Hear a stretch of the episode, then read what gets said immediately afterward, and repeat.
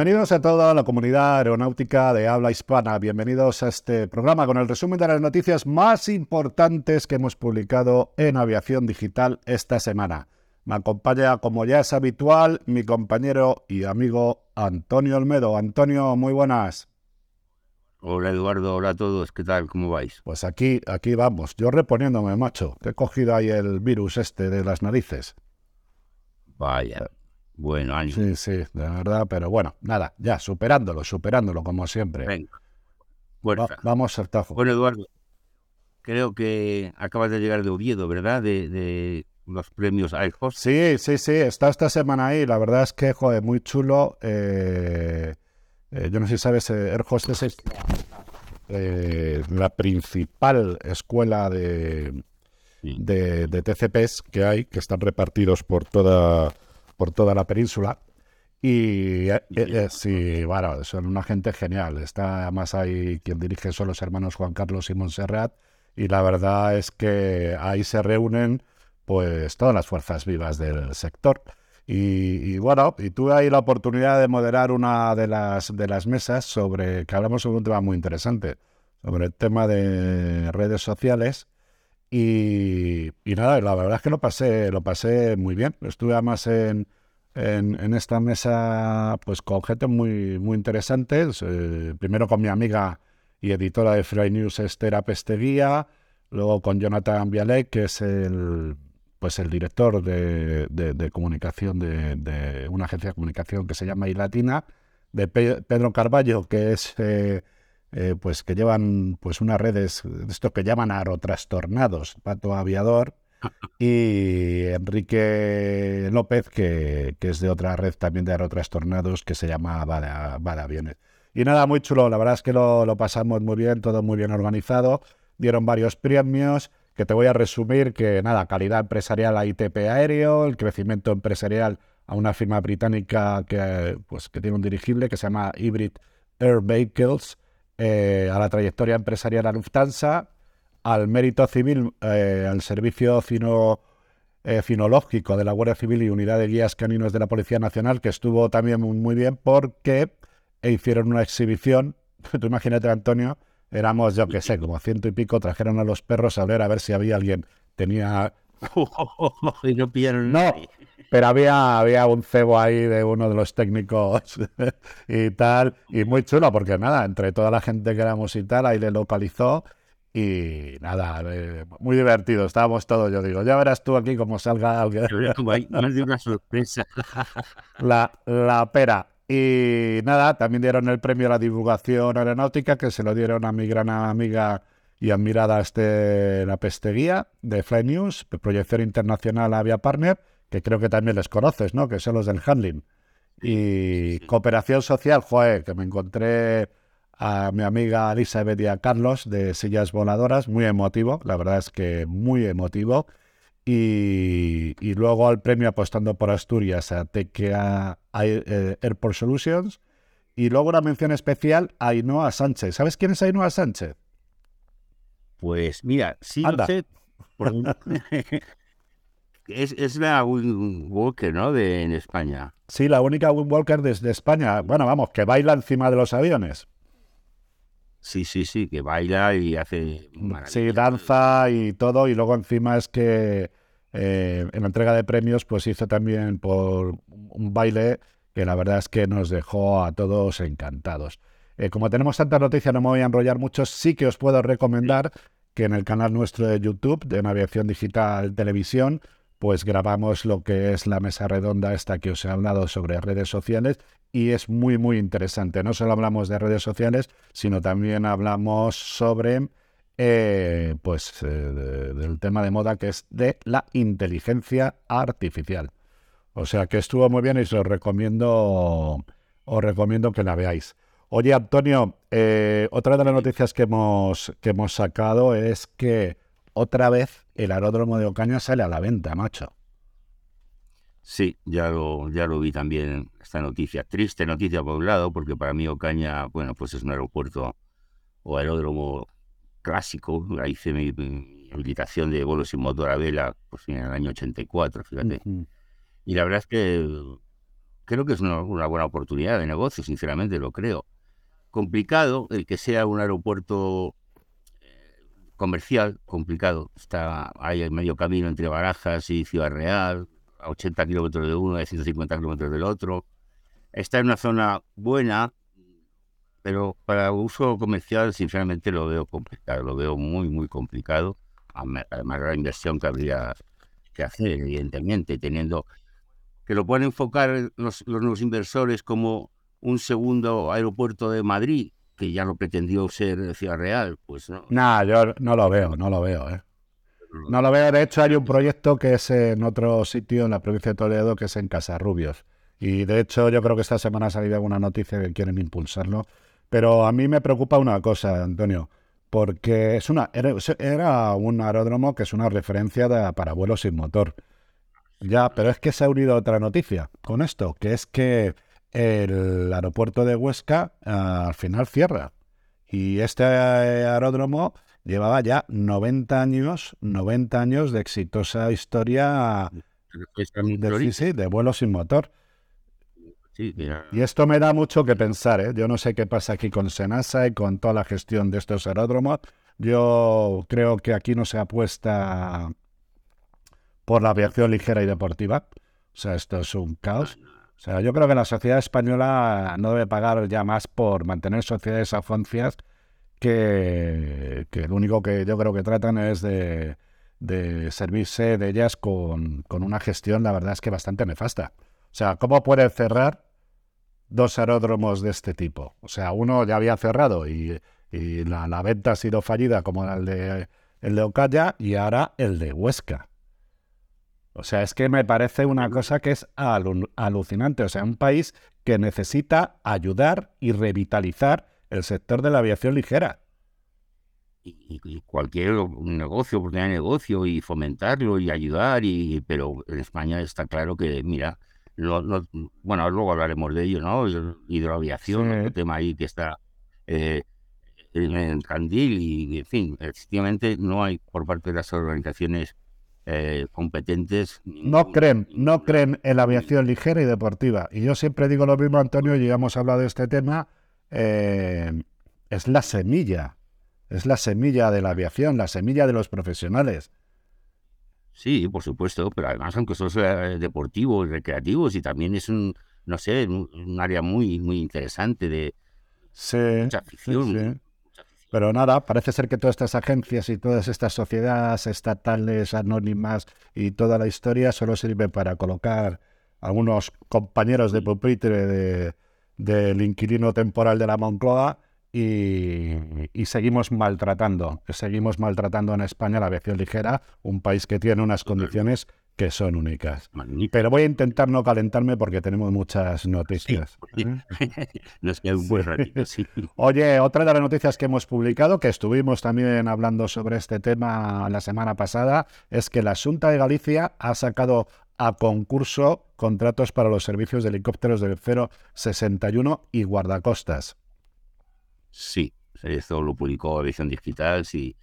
Pero sabes que ayer ha salido otra noticia que, que eh, la Comunidad de Madrid ha autorizado lo mismo, el contrato a dos sanitarios en servicios de emergencia. Ah, sí, también en la Comunidad de Madrid. Ayer salido, así que a ver si luego lo podemos publicar, voy a investigar. Sí, sí. Pero en fin, adelanto que, que lo primero que, que me ha llamado la atención es que la Comunidad de Madrid lo ha sacado por 21,7 millones de euros para un periodo de 60 meses. Ajá. El mismo procedimiento abierto y probabilidad de, criterios. Pero si hacen las cuentas, no me salen. Es decir, Galicia, 9,9 millones en tres años es el proyecto. O sea, que sale a 3,3 millones al año. Y la Comunidad de Madrid, con 21,7 a cinco años, sale a 4,3 millones al año. Es decir, un millón al año más caro en la Comunidad de Madrid que en Galicia. Sí, lo mismo, dos helicópteros, dos, eh, eh, sí, dos, aviones. ¿Cómo es posible que haya esta diferencia de, pues no, yo tampoco lo sé. Me habría que ver el pliego de condiciones técnicas, que es lo que abarca el servicio, cuántas horas están contratadas, porque eso también es importante, porque este tipo de contratos eh, pues van sujeto también a, horas de servicio. O sea, tú puedes contratar a lo mejor 90 horas, te voy a poner un ejemplo, ¿eh? vamos, que no, no lo sé, o puedes contratar 125 horas. Eh, no tengo ni idea, la verdad. Y luego todo lo que conlleva, ¿eh? porque el contrato aparte obliga al operador a poner una serie también de infraestructuras. No tengo ni idea, pero como dices tú, habrá que, habrá que, habrá que leerlo, a ver, a ver cómo. Hay que verlo, pero en principio a mí ya me ha chocado un poquito esta diferencia de precio. Eh, sí, sí, sí, sí. Supongo que esto irá como siempre con concurso público. Eh, y, y, a ver, pero tendremos que profundizar y como ha salido este fin de semana, ¿no? Eh, pues habrá que... Sí, hay, ahora lo publicaremos durante esta semana en aviación eh, digital. Hablando del tema este de los servicios esenciales, eh, sabes que, también estuvimos hablando eh, la semana pasada sobre el problema que hay de las guardias presenciales en el norte de España, concretamente en la base de Cantabria y en la base de Santiago de, Santiago de, de Compostela. Y es que se da una circunstancia, una mala circunstancia, ¿vale? Que ha habido varias tragedias, eh, pues que requerían este tipo de servicios, que ahora no tiene nada que ver con el tema de que sea presencial o no presencial, donde dos pescadores han perdido la vida y otro continúa en paradero desconocido desde el 3 de abril. Y, bueno, parece ser que las desgracias pues no han dejado de, de encadenarse. Solamente en un mes ya se han reportado varios naufragios en lugares como el norte de la península o en Canarias. Y, bueno, eh, esto demuestra una vez más, ¿no? Que esto es un servicio esencial y que tenemos que tener un servicio continuo, presencial, con guardias presenciales, ¿no? Hombre, al menos en, el pliego de, Galicia, en la contratación de Galicia, sí exigen 10 minutos de respuesta. Hombre, a mí me parece, luego eso significa que estén presentes eh, guardias presenciales, evidentemente, 10 minutos de respuesta me parece muy optimista, pero muy necesario.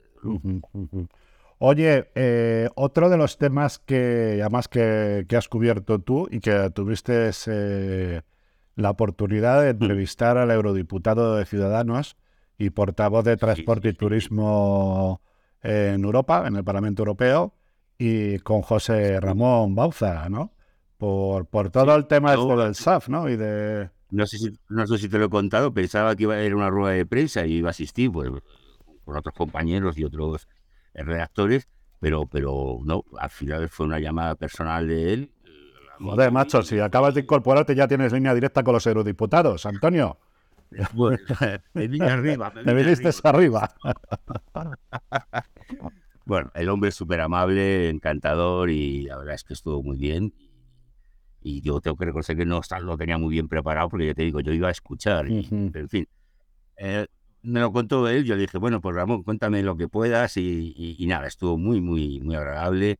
Hizo hincapié en los cinco puntos, sobre todo en las dificultades eh, de las negociaciones, pues claro, por los intereses que hay en el entorno.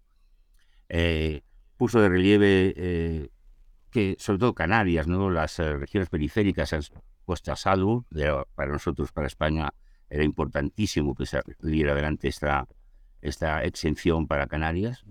Y el otro punto que hizo mucha hincapié, mucha, le dio mucha importancia y relevancia, pues que se han habilitado unos mecanismos de flexibilidad en cuanto a la posibilidad de hacer tankering eh, entre los puertos, lo que va a facilitar al menos a los operadores en cierta medida, pues que no se repercutan en los billetes eh, y, y, que además eh, pues se obtengan los mejores precios y una mayor disponibilidad, ¿no? Pero porque no, lo que no, no van a permitir es hacer tankering para evitar la carga de, de, combustible. Pero sí van a permitir hacer tankering eh, si es una cuestión de mejorar los precios y... es que aquí la clave va a ser esa, ¿no? Porque de momento el SAF, eh, como bien sabes, eh, su precio es tres o cuatro veces superior al del queroseno. Eso de momento, y alguien va a tener que pagar, que va a pagar todo esto. Y además, todo el mundo está de acuerdo que la solución a corto plazo es el, la utilización de combustible sostenible que está sacado de residuos o sintético. Pero lo que está claro es que todavía no hay ni suficiente demanda, ni hay suficiente producción y los, que, y los precios es carísimo. O sea, esto alguien tendrá que hacer algo. tampoco hay, Eduardo quiero, cómo vas a ser responsable del operador, te vas a pedir tú la cantidad, la, vas a mezclar tú, en fin. eh, complicado. Estamos, yo creo que estamos todavía lejos, a pesar de, del optimismo de este acuerdo. eh, yo creo que estamos lejos de alcanzar ese 2 o ese 5% que quieren para el 2025, sinceramente. Sí, sí, sí, como el tema de la aviación eléctrica, que también es otro de los temas que, bueno, eh... bueno, pero también es que hay mucho dinero en esto, ¿eh? Sí, eso sí. hay gente que hay gente que con esto está cogiendo está cogiendo mucho dinero, ¿eh? O sea, pero bueno, vamos va- vamos a ver, está bien. Yo siempre he dicho en esto. Antonio, que eh, esto en la sostenibilidad Vamos a ver, todos tenemos conciencia medioambiental, pero los pilotos más. Pero más os voy a decir por qué. Porque nuestra cultura, nuestra formación siempre es ahorrar combustible. Y alguno puede pensar, joder, qué tíos más ecológicos. Joder, las empresas que ecológicas son, vamos, no, no vamos a engañarnos. El casi 30% del coste de la operación de un vuelo es el combustible. Y nues- nuestra obsesión histórica ha, siempre, ha sido siempre reducir el consumo de combustible por una razón de costes. No, Mira, déjame que te cuente una anécdota. Un controlador, estaba yo volando sobre Andalucía hacia Canarias y me dio un recorte, pues enorme, o sea, un directo, yo qué sé, pues hasta, hasta las islas. No, no, no recuerdo muy bien la, la ruta, pero, pero un recorte enorme. Y, y luego el tipo me preguntó, oiga, eh, ¿cuántos, ¿cuántos minutos le he ahorrado con este recorte? Y le dije que tres minutos en, en- en- en el vuelo. Dijo, oh, qué pena. Digo, oiga, no, tres minutos es una, Una barbaridad. barbaridad. Una barbaridad. Multiplique tres, si todos fueran como usted le dije, y multiplique tres por la cantidad de miles de Claro. que hay. Y así que se ahorrarían, claro. Esa, eh, y, y eso ya pues, le convenció y se quedó más a gusto. Porque al principio se siente un poco como mal, frustrado, ¿verdad? Pues Sí, eso- uy, solo tal, no sé qué, has, eh, has conseguido ahorrarnos 300 kilos de combustible, pues multiplica. pero multiplícalo por, lo- por los miles y miles de vuelos y Pues sí, sí, sí, sí, desde luego. Pero bueno, seguiremos con este rollo de la sostenibilidad. ¿eh? Yo creo que esto a la gente le está cansando. Y luego siempre eh, la industria, desde mi punto de vista, siempre está en la defensiva en este, en este tema, cuando tenemos que sacar precho. Primero, eh, la aviación representa el 2,5% de las emisiones de CO2. Todos aquellos estos que decís de que hay que suprimir los vuelos cortos, esta cifra se reduce al 0,6% de emisiones de CO2. Y si estáis tan, tan sensibilizados con todo el tema este, pues que sepáis que si vais en tren, más del 30% de las vías no están electrificadas. Las vías que se hacen con hierro, o las candelarias estas y, y todo lo que conlleva, eh, que para el hierro y el acero, pues eh, está tasado que representa un 15% de las emisiones de CO2 a nivel mundial. Y luego aparte con los destrozos que, que hacen por la infraestructura que tienen que crear, túneles, pasar por parques naturales, separar a la fauna de un lado a otro, etcétera, etcétera. Luego, si queréis, hablamos de sostenibilidad. Pero bueno, este es otro tema. ¿eh? El San Benito lo tiene abierto. Claro, está claro. Oye, eh, otro tema, he hecho una entrevista muy chula, tío, Antonio, muy chula, me ha encantado. A, a un amigo, compañero, que además eh, cuando estaba eh, en el colegio, en el colegio de pilotos y la responsable de dirección técnica, trabajamos en varias, eh, en varios equipos técnicos que es que con José Sánchez Alarcos, que es un experto en organización y factores humanos, ergónomo certificado, psicólogo de la aviación y experto externo de ASA. Porque quería... Precisamente, Eduardo te iba a preguntar por esta entrevista. Chulísima, tío, chulísima. O sea, una cosa, tío, que aprendes una barbaridad. Dice verdades como panes y además se pone a profundizar sobre el tema de la inteligencia artificial, ¿no? O sea, la, Sí. el- el- los problemas que puede generar, pero ya no solo el tema, digamos, desde el punto de vista, eh, pues, eh, pues todo lo que conlleva, por ejemplo, que se está haciendo un mal uso eh, para generar fake news y cosas de estas. No, no, va una cosa que es mucho más profunda, ¿no?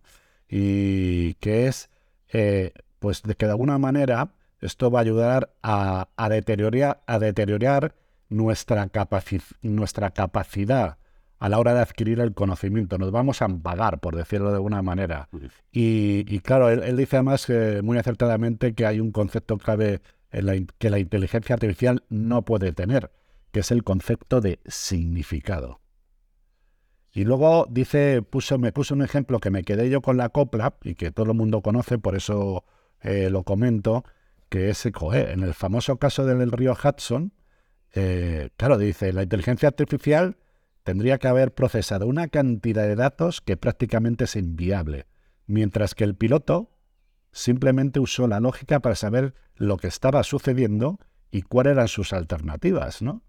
Y, pero bueno, es muy extensa la, entrevista, la tenéis en el podcast y a mí me ha encantado y te recomiendo, Antonio, porque yo sé que tú también eres de, inquietud intelectual, ¿eh? Eh, vas a ver qué chulada. Muy, muy, muy interesante. Eh, yo de este tema de la inteligencia artificial, sabes mi posición, no, no me gusta eh, que sea inteligencia y creo que, esta entrevista me da la razón. Llamarlo inteligencia y artificial es una Sí, totalmente, totalmente. Ah. Para empezar. Y luego, efectivamente, yo creo que la lógica es lo que tiene sentido en la inteligencia, como dice eh, tu amigo José. Pero, pero si no hay lógica, difícilmente podemos hablar de, inteligencia, ¿verdad? Y si así encima le ponemos el apellido de artificial, pues ya no sé de qué estamos hablando. Pero claro, él, él refería pues eh, sobre todo eh, en el campo académico y, todo, que sabes que todo lleva como eh, mucho estudio detrás, ¿no? Que es una, una habilidad en la cual pues, pues el, se puede apoyar el científico, ¿no? Pero también le va a restar esa inquietud, ¿no? Porque al final se lo van a dar todo hecho. Y yo creo que no se trata de que te den todo hecho. Primero porque el sistema se puede equivocar. Una, otra debilidad que tiene, que todos estos sistemas de inteligencia artificial se nutren de bases de datos. ¿Y quién maneja la base de datos? ¿Y quién maneja la base de datos? No, claro, estamos ante un mundo desconocido y, está por ver sus beneficios y también sus perjuicios, claro. Esto pero mira, mira cómo los lobbies de presión de, aviación sí que rápidamente las han compartido. Ya quieren quitar a un piloto. Claro, claro, lo quieren utilizar para eso, que lo que dice este que es una... De pronto eh, le, buscan el, pie que faltaba, ¿verdad? Y dice, mira, no sabemos de qué va esto, no sabemos si es bueno o malo, pero de momento vamos a proponer quitar un piloto de las calles. Sí, sí, sí, sí, eso es al final lo que persigue, lo que persigue la industria, está claro, la industria y, y las compañías aéreas. Pero bueno, yo creo que es un error. Yo espero que ni tú ni yo lo vivamos, ¿eh?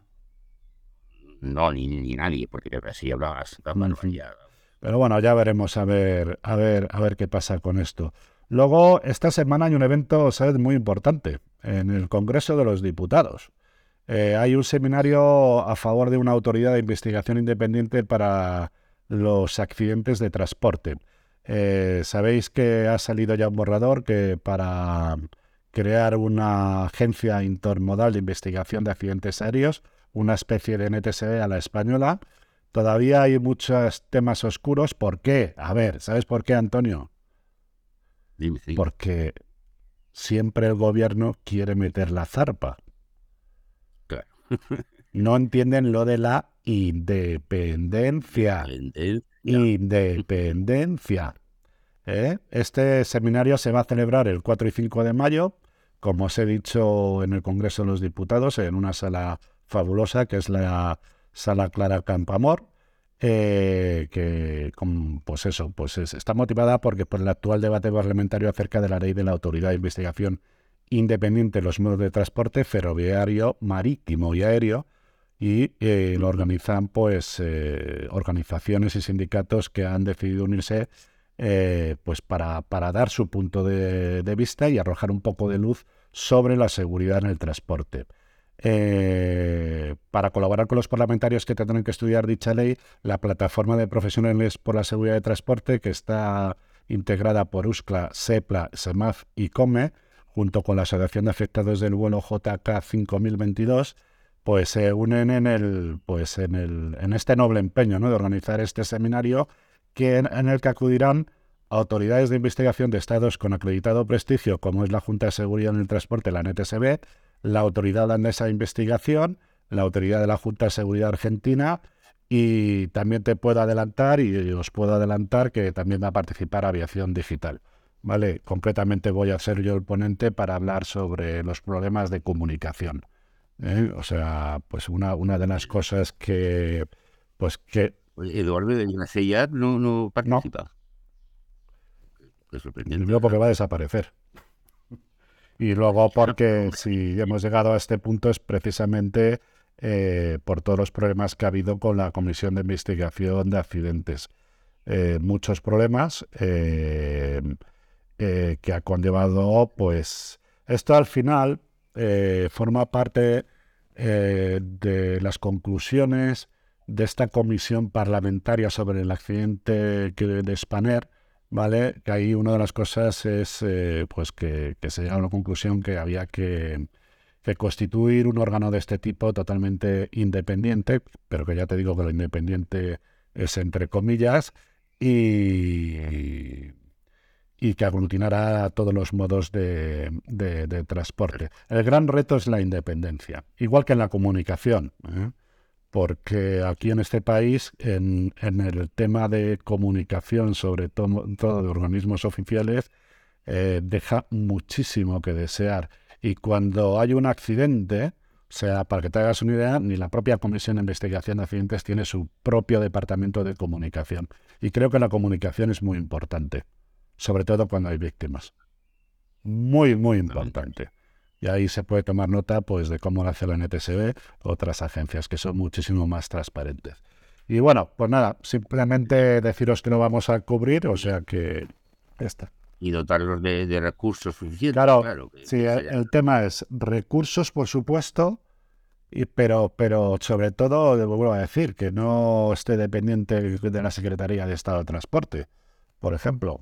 Es que además yo, te puedo decir porque eh, fui perito de parte de un accidente que ocurrió hace muchos años, de un helicóptero, del helicóptero Juliet Juliet, y, vamos, es espantoso. O sea, eh, todos los tejemenejes que aparecen por ahí, eh, bueno, sería para dedicar un programa, pero que se lo dedicaremos. Y si podemos traer a Pilar Vera, que es la presidenta de, la Asociación de Afectados del vuelo JK 5022, pues mejor todavía.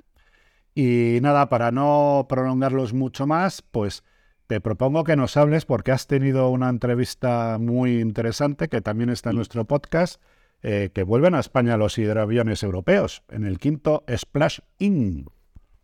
Ya, pero vuelven temporalmente, solo para este, desgraciadamente, solo para este evento, ¿verdad? que se está celebrando ¿no? desde el viernes y acaba hoy. El, día 1 hasta el 1 de mayo. Han empezado los Alcázares con una exhibición ayer, por lo visto, muy interesante y muy bonita del, del del apagafuegos del centro del aire. Y luego en Pollensa, se trasladan a Pollensa, también supongo que algunas maniobras y, en fin, la, la verdad es que tratan de darle visibilidad al mundo de los hidroaviones, al mundo de la hidroaviación que, que en España me parece sorprendente. Es alucinante, alucinante. Un, un, país que tenemos 7.000 kilómetros de costas, 2.000 kilómetros más si contamos las costas insulares, dos archipiélagos, y a Ceuta y Melilla, por supuesto. Y, y, que no y, y, la facilidad que daría un, un buen sistema de hidroaviones, de, hidro, eh, de la hidroaviación en todos estos eh, la comunicación de todos estos territorios, más allá incluso de, lo deportivo. Y Sí, que tú lo comentabas muy bien en la entrevista, ¿no? Eh, con Borja, que, que, pues eh, que, también para servicio, por ejemplo, de, transporte de mercancías entre islas, para evacuaciones médicas, para vigilancia aduanera. es que...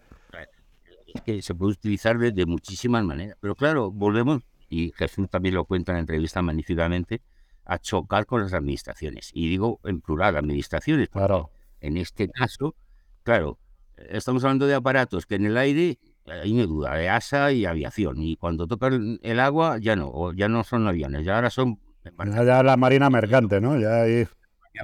En fin, eh, ya por ahí empieza y como decía Jesús, con mucha gracia y con mucha ironía, no se habla y no se hablan, y no se hablan ni la Marina Mercante, ni la Defensa de la Defensa Civil, y, además todos pasan del tema del parque Ah, sí, sí, porque les genera trabajo. Ah, claro, si no hay, no hay, qué más da, ¿verdad? Pues si no hay, no hay. Pero qué, qué, qué poca visión de futuro. O sea, podíamos ser una referencia y de lo que éramos referencia, por ejemplo, en el vuelo sin motor, que atraía a muchísimas personas. Yo no sé si has vivido como yo, como yo he vivido, ¿no? Tanto Fuente Milanos como Huesca, como Caña, los veranos que se llenaba de roulots y de caravana con sus eh, trailers ahí que traían sus planeadores, una comunidad bestial que se dejaba un dinero alucinante y, y nos lo estamos cargando. O sea, cierra Huesca, cierra Ocaña. Huesca, eh, y en esta de aviación, pues aquí vamos a poner problemas, pero por favor, pero ¿cómo, va, cómo vamos a hacer esto? Pero es que, es que yo, yo no, vamos, no, no entiendo casi nada, ¿no? Pero esta poca... Las cosas menos, son tan evidentes, ¿verdad? Sí. Porque hay otras cosas, bueno, más complicadas, a lo mejor los combustibles que hablábamos, los SAF, eh, bien, pero esto, esto es muy evidente, que, es una oportunidad de negocio y de, y de, y de turismo, y, y, en fin, parece increíble que, que, haya esta dejación de funciones por parte de las, insisto, ya, pero mira, me estoy calentando ya, ¿vale? En fin. Yo se le decía, es que, además es que, es que son tontos. Vamos, son tontos. Porque mira, resumiendo, pero os, os voy a explicar por qué sois tontos, ¿vale? Ya todo el mundo sabe que el Estado es voraz e improductivo y lo único que os interesa es recaudar impuestos. Con estas actividades podéis recaudar impuestos para seguir manteniendo los chiringuitos, para seguir poniendo a vuestros amigotes sin estudios, sin formación, sin cualificación en los puestos, si os beneficia a vosotros. No seáis tontos, podéis recaudar dinero con esto. Venga, animaros, ¿Hacerlo solo por eso? Solo por eso, aunque no sea más que por eso. ¿Cómo vais a pensar en país y en el beneficio del este? Oye, yo no os pediría nunca una cosa así. A ver si. A, ver si nos vamos a convertir en un Estado democrático. Bueno, Eduardo, no te calientes. Estás todavía convaleciente. Sí, sí, sí, pero bueno. A más de uno le gustaría que me pillara bien, pero vamos, lo siento, pero va a ser que no bicho malo. Nunca muere. Pues nada, pues si quieres comentar algo más, Antonio. Eh, no, Eduardo, nada, muchas gracias de nuevo por dejarme participar. Bueno, ya, eres nuestro más que, más que colaborador, te lo agradezco yo a ti. Sobre todo porque, joder, la verdad es que cada vez tenemos más cosas, Antonio. Cada vez. me estoy reinventando lo mejor que puedo, la verdad que me está encantando. Sí, sí, sí, está, está muy bien. Y luego, sobre todo, yo hay una cosa que siempre digo que me gusta mucho de este trabajo, aparte de, de como he dicho y, me gusta repetirlo, que la misión de aviación digital es intentar alimentar el juicio crítico de nuestros lectores, oyentes y, y seguidores, es que es una plataforma estupenda para aprender, para adquirir conocimiento. Y me gusta mucho y yo aprendo, llevo a más, eh, como tenemos que asistir a tantas historias, eh, a escuchar a muchísima gente que sabe muchísimo. Sobre todo hay gente joven que sabe muchísimo, macho, Antonio. Mucho, mucho, mucho, mucho. Muy preparados y verdad que eso es un gran paso adelante porque de luego la formación. sí, estamos de acuerdo. Yo decía, mi, mi, buen padre decía, sobre todo el conocimiento lo que te da es libertad. Y, y, y empiezo a entender muy bien esta frase. Tarde, tarde, pero. pero bueno, más vale Bueno, pues Antonio, muchísimas gracias por estar un, programa más y nos vemos prontito. Venga, gracias. Un abrazo.